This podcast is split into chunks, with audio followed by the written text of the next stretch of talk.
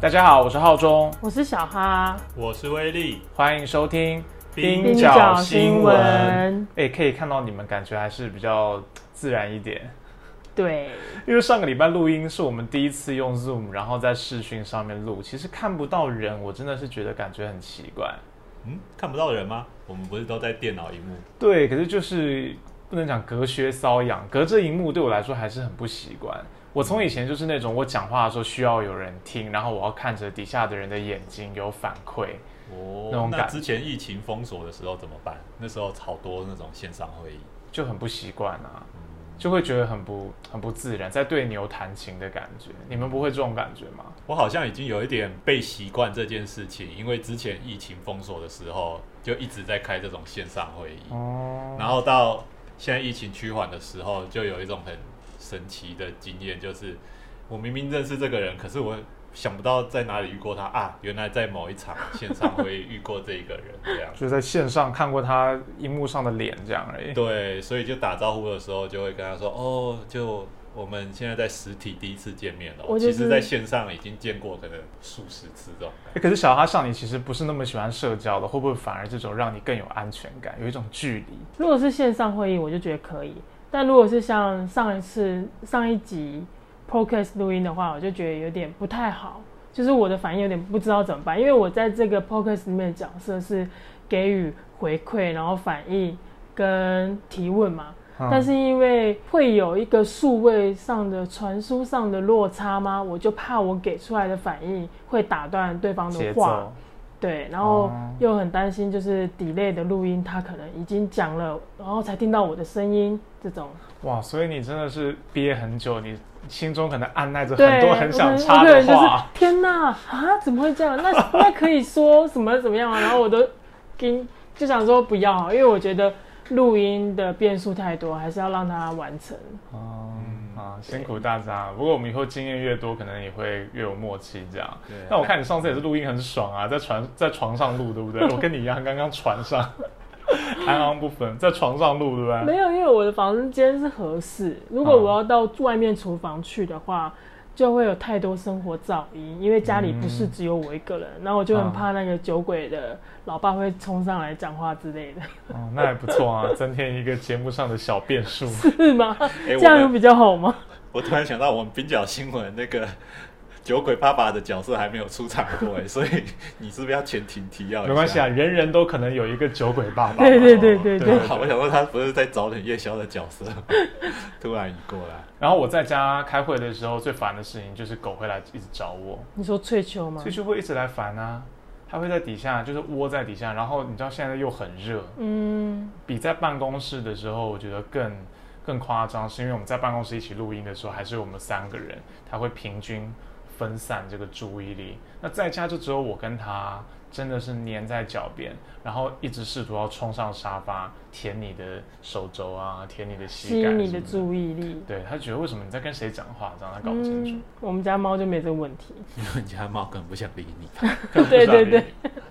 好啦，今天录音，我们终于可以看到彼此。那我们今天想要跟大家介绍的新闻呢，是一个其实很严肃的新闻哦，而且我觉得是怎么讲，就是从一个案子衍生出一个案外案，有一点连环爆的感觉，是一个南非的一起强暴案。那最后这个强暴案竟然演变为一个仇外攻击。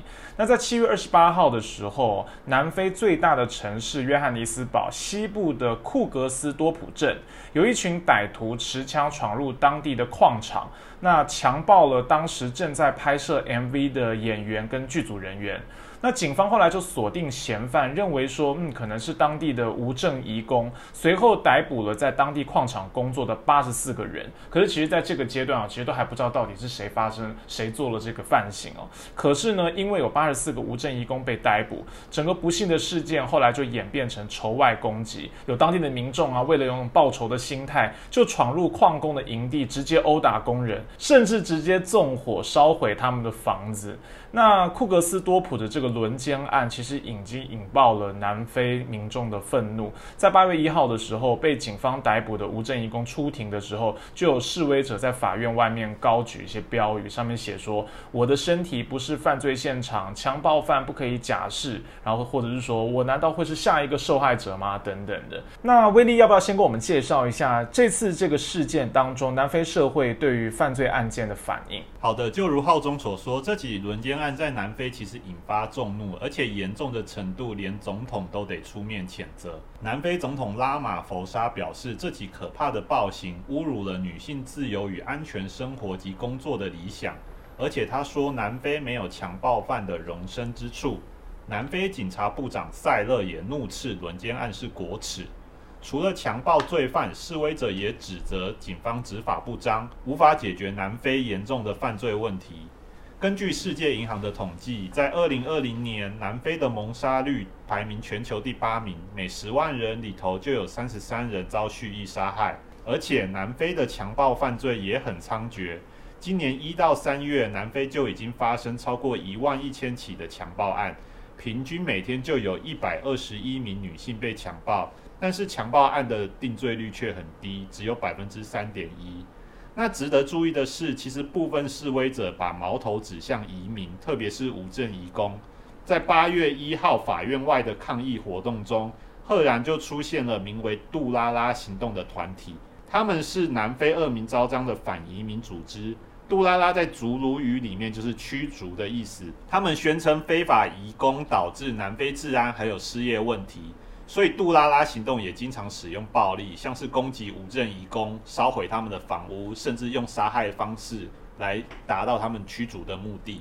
对，其实在这次这个轮奸案发生后不久，就有暴徒封锁了通往矿工营区的道路，而且开始在道路上焚烧轮胎啊，设置路障等等的。那很多愤怒的当地民众也烧毁了矿工的棚屋，把他们拖出营地，其实是用很暴力的方式扒光他们的衣服，然后殴打他们，最后就把他们移送给警察局。那眼见暴行越来越严重，其实塞勒后来也不得不出面呼吁群众要克制自己的行为，因为轮奸案以后，警警察虽然逮捕了八十四个无证移工，但是特别值得注意的是，这些人后来没有一个是被用性侵害的罪名起诉的。那这些无证移工被指控的罪名其实就是非法入境跟持有赃物嘛。但是轮奸案因为跟警察逮捕他们的行动时间非常接近，所以媒体跟社会舆论第一时间就把这个轮奸案的矛头指向这些无证移工，然后把两个事件做出连结。那警察行动对于强暴案之后整个社会的这种。仇外情绪的上涨，其实也起到推波助澜的作用。其实不止警察的逮捕行动，南非当地甚至是一些外国媒体也把强暴案直接跟国籍做挂钩。像是南非当地的媒体 IOL 在下标的时候，就直接写八十名非法矿工在强暴案后被捕。英国卫报的标题也很直接，他说八十名被指控强暴的男性出席法庭。嗯。其实这已经是接近是不实报道了啦。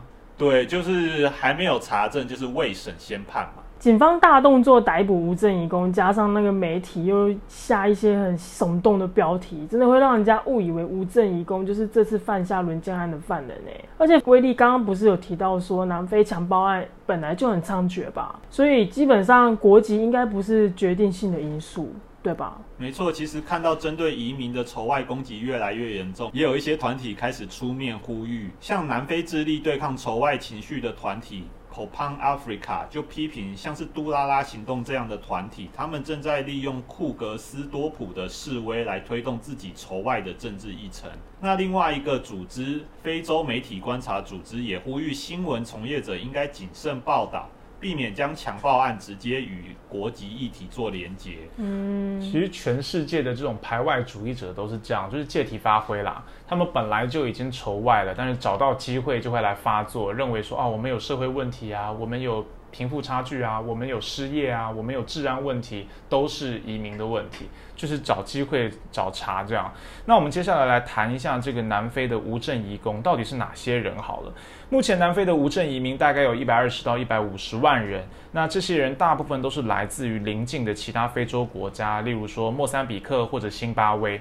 那他们在南非大多都从事底层的非正规工作，例如像是非法采矿或者金属回收。在当地，这群人被称为 Zama Zamas。那在祖鲁语里面是坚持下去的意思。那可以看出，用这个说法，就是他们的生活其实非常艰辛，但是还是要持续坚持。但是这群无证移工往往也就。变成是当地民粹主义者攻击的对象，成为南非治安跟经济不佳的某种代罪羔羊。皮尤研究中心在二零一八年有做过一份民调报告，里面就显示有百分之六十二的南非民众认为移民是南非国家的负担，而且有百分之六十一的民众都认为移民应该为南非高居不下的犯罪率负责。这个高居不下的犯罪率是不是真的？其实跟无证移民有关啊？嗯，我在网络上面找了一些数字。是，就是想要去了解说，到底南非的无证移工或是移民跟犯罪率高居不下之间有没有一些直接或间接的相关？嗯，可是其实找不太到一些佐证的数字。那我来讲一下我看到的一些数据好了。我目前在网络上找到最相关或最明确的数字，其实是警察部门他们自己提出来的。在二零一七年的时候，南非豪登省的警察局。他们说，因为暴力犯罪被逮捕的嫌疑犯里面有六成都是无证移民，但是这个数字其实很值得商榷，原因是过去至今南非警察从来没有公布被捕者的国籍资料，而且就如刚才所提的，南非警察他们的定罪率其实很低，在重罪方面，例如谋杀罪或是抢劫罪，它的定罪率更低，分别只有百分之二十四或百分之十八。换句话说，南非警察在抓不到罪犯的情况下，还宣称大部分的无证移工是暴力罪犯。其实这种说法令人，至少是我啦，有点难信服。嗯，那我还有找到一个数字，其实可以直接凸显把犯罪完全归咎于移民的说法是有问题的。那就是根据南非自己政府的数字，在二零一七年里面，南非监狱的囚犯。只有百分之七点五是外国人。那关注移民议题的南非移民计划组织，他们就曾经对移民进行问卷调查。我觉得这个结果其实很有趣哦。就南非当地人认为说是移民带来南非的治安还有失业问题，但是根据对于南非移民的民调，却有高达八成六的受访者表示自己母国的治安更好。只有百分之四认为相反，就是觉得说，哎，南非比我的母国的治安更好。嗯。另外有百分之四十二的受访者表示说自己曾经在南非被抢劫，百分之二十四的人表示被骚扰过，有更有百分之二十三的人被肢体攻击。换句话说，对移民而言，南非才是真正危险的地方。其实南非在近代历史当中曾经发生过非常多次严重的仇外攻击事件，其中最被人记得的就是二零零八年在约翰尼斯堡北部的亚历山德拉镇，当地社区就有民众开始指责是无证移工偷走了当地人的房屋还有工作，所以他们就对那些来自莫桑比克、辛巴威还有马拉维的移民发起攻击，然后攻击他们的棚屋，最后导致了十多万人流离失所，而且有六十二个人直接死亡，影响非常惨重。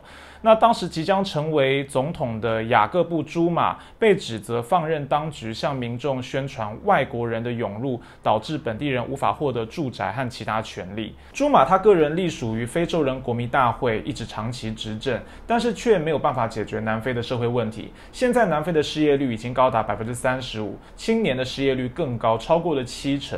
一般预料，呃，非洲人国民大会将会输掉接下来二零二四年的全国大选。那这可。可能也也是他们为什么越来越把移民当成箭靶的原因，目的就是要掩饰自己无能解决社会跟政治的危机。那非国大的发言人最近有很多很离谱的发言哦，例如说，他说猎捕非法外国人的季节已经到来。他甚至还直接说，我们再也没有办法保证这些移民的安全。这也凸显在自己这个执政危机可能输掉大选的情况下，这个非洲人国民大会整个政党正急剧向右转的这个趋势。太可怕了吧！这已经是全国狩猎的概念了吧？对啊，所以他其实是在助长这种仇恨嘛，因为这可以转移自己执政无能的焦点。嗯，好像看到南非的这个强暴案衍生为仇外攻击，就。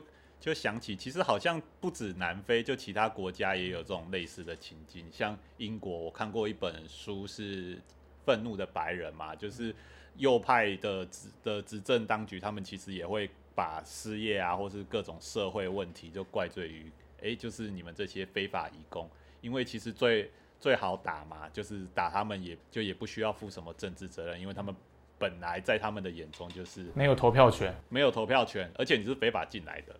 对，而且这种操作真的非常成功啊！像看发生这么严重的一个强暴案，一般的民众可能会把批评或愤怒的矛头指向政府，认为说怎么治安这么烂等等的。现在你只要把这些愤怒全部都引导说，哦，就是这些外来人的错，那反而政府跟民众是沆瀣一气了，我们就一起去批评、去抓这些外来的无证移工就好了，没错，就成功转移焦点，然后卸下自己的责任。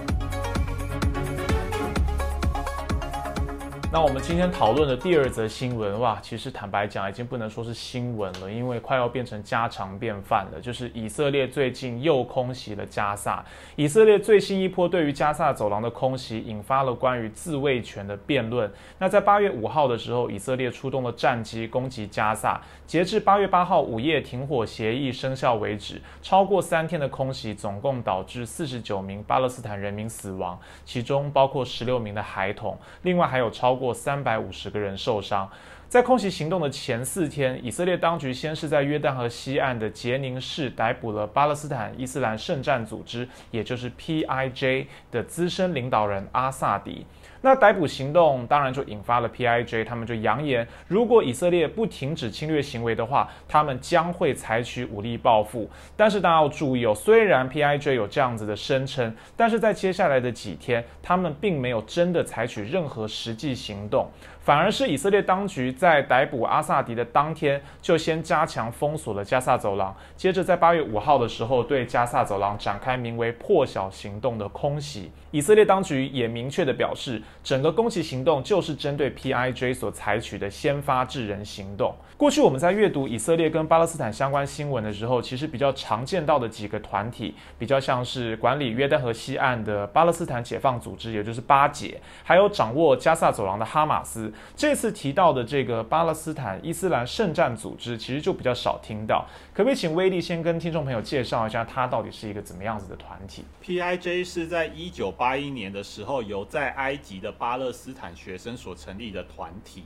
他拒绝以色列国家的存在，主张解放巴勒斯坦，并且根据伊斯兰律法来建国。那 PIJ 目前的领袖是齐亚德纳哈拉。P.I.J. 跟哈马斯现在是加萨走廊里头两个主要的巴勒斯坦抵抗力量。P.I.J. 跟哈马斯都主张武装斗争，两个团体也受到伊朗的资金与武器的支持。不过 P.I.J. 是不参加选举的吼，而且他们的成员人数也比哈马斯少，但是相较之下也比较有组织，而且更有纪律。P.I.J. 他们没有哈马斯那种远程的火箭，他们拥有的大多是迫击炮、火箭、反坦克导弹等小型武器。那 P.I.J. 的战斗人员被称为是圣城旅，人数大概有一千多人。对于以色列攻击加萨走廊，英美等国都以以色列拥有自卫权为由表达支持的立场。美国白宫安全委员会的发言人约翰科比说。美国完全支持以色列捍卫其平民免于恐怖组织攻击的权利。英国外交大臣伊丽莎白特拉斯也说，英国支持以色列以及其自卫权。并且谴责恐怖组织向平民开火，造成双方伤亡。爱尔兰外交部长西蒙科文尼也指责加萨发射火箭进行无差别的攻击。虽然英美或是爱尔兰国家的部长他们这样说，但是实际上大部分因为以色列攻击行动伤亡的都是巴勒斯坦的民众。从加萨发射的火箭，绝大部分都被以色列的铁穹防御系统拦下。最后只有两个人因为火箭碎片受到轻伤。相反地，以色列在空袭第一天就杀害了年仅五岁的女童库都姆。当时库都姆正在外头玩耍，不料却被以色列发射的炸弹碎片击中后当场死亡。根据半岛电视台的访问影片，女孩的尸体被包裹在白色布料，她的家属则抱着她的尸体痛哭。库都姆的爷爷悲痛地表示。他只是一个准备要上幼稚园的小孩，他有参加战斗吗？他有发射飞弹吗？他到底犯了什么错？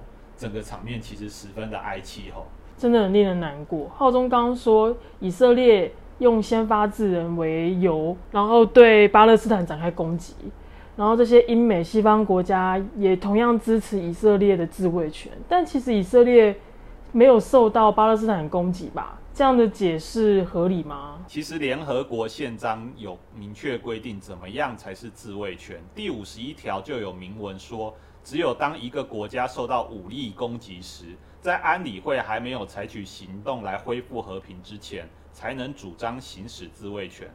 以色列空袭很显然不符合上述的情况。联合国巴勒斯坦人权状况特别报告员阿尔巴内塞就直接批评。以色列空袭加萨违反了国际法。阿尔巴内塞在推特上指出，国际法只允许在自卫的情况下使用武力。以色列的破晓行动显然是侵略行为。他还谴责以色列的行为是非法、不道德，而且不负责任的。那巴勒斯坦驻英国大使佐洛特，他也谴责英美为以色列护航，甚至不惜将巴勒斯坦抹黑为恐怖分子的言论。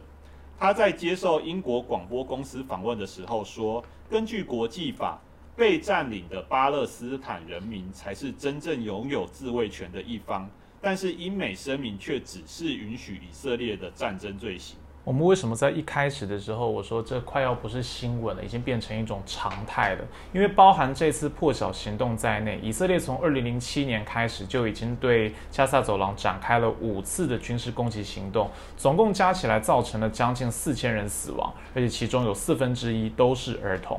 那根据国际保护儿童组织的统计，从两千年开始起算，至少有两千两百名儿童被以色列占领者还有军队杀害。换句话说，平均每一年就有一千名儿童死在以色列当局跟暴徒的手中。那这次以色列官方他们自己宣称这个破晓行动是为了要先发制人，可是其实我们都知道这件事情它背后应该跟以色列国内的政局自己是有一些关系的，对不对？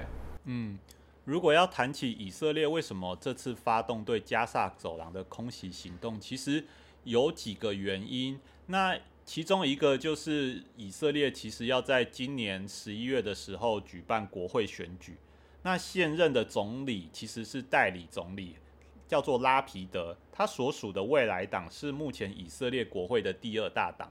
那在十一月的选举中，他即将与前总理，也就是我们所熟知的纳坦雅胡率领的利库德集团对决。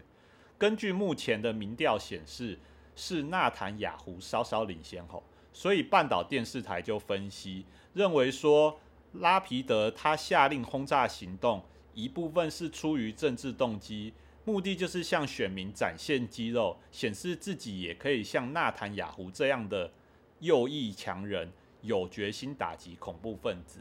那其实还有一些其他的原因，就是如果我们把这个攻击行动跟以色列过去几个月以来的各种行径来看，包括说。杀害新闻记者阿克利赫，或者是放任以色列非法的定居者，或者是说呃右翼团体进入比较呃被巴勒斯坦人民认为是很神圣的阿克萨清真寺，其实都是在各方各面用军事行动、文化上面的行动来去取消，或者说去削弱巴勒斯坦人民抵抗力量。其实从二零零七年开始哦，以色列就持续封锁加萨走廊，至今已经长达十五年了。那加萨走廊也被形容为是全世界最大的露天监狱，它面积其实只有三百六十五平方公里而已，但是里面却居住了两百一十万人，是全球人口最稠密的地区之一。那生活条件。可想一般，以色列的封锁恶化了加萨走廊的生存条件。这里面只有百分之五的水可以安全饮用，另外有百分之六十四的家庭都面临粮食不安全、没有东西可以吃的问题。今年二月的时候，国际特赦组织也发布报告指出，以色列对巴勒斯坦人民的非法杀害、任意拘捕，已经构成了种族隔离的罪行。我有在 YouTube 看到国际特色组织的广告，真的很可怕。其实刚刚威利讲了，就是说它确实不是一个孤立的事件啊。长期来看，以色列就是要慢慢把巴勒斯坦这个地方整个并吞下来嘛。嗯，那只是说看有国际社会是否纵容，有没有人介入？比如说像川普那时候承认耶路耶路撒冷是是他的首都嘛，那这个其实就给他一个很好的，就是在添加柴火啊，让这个冲突变得更严重。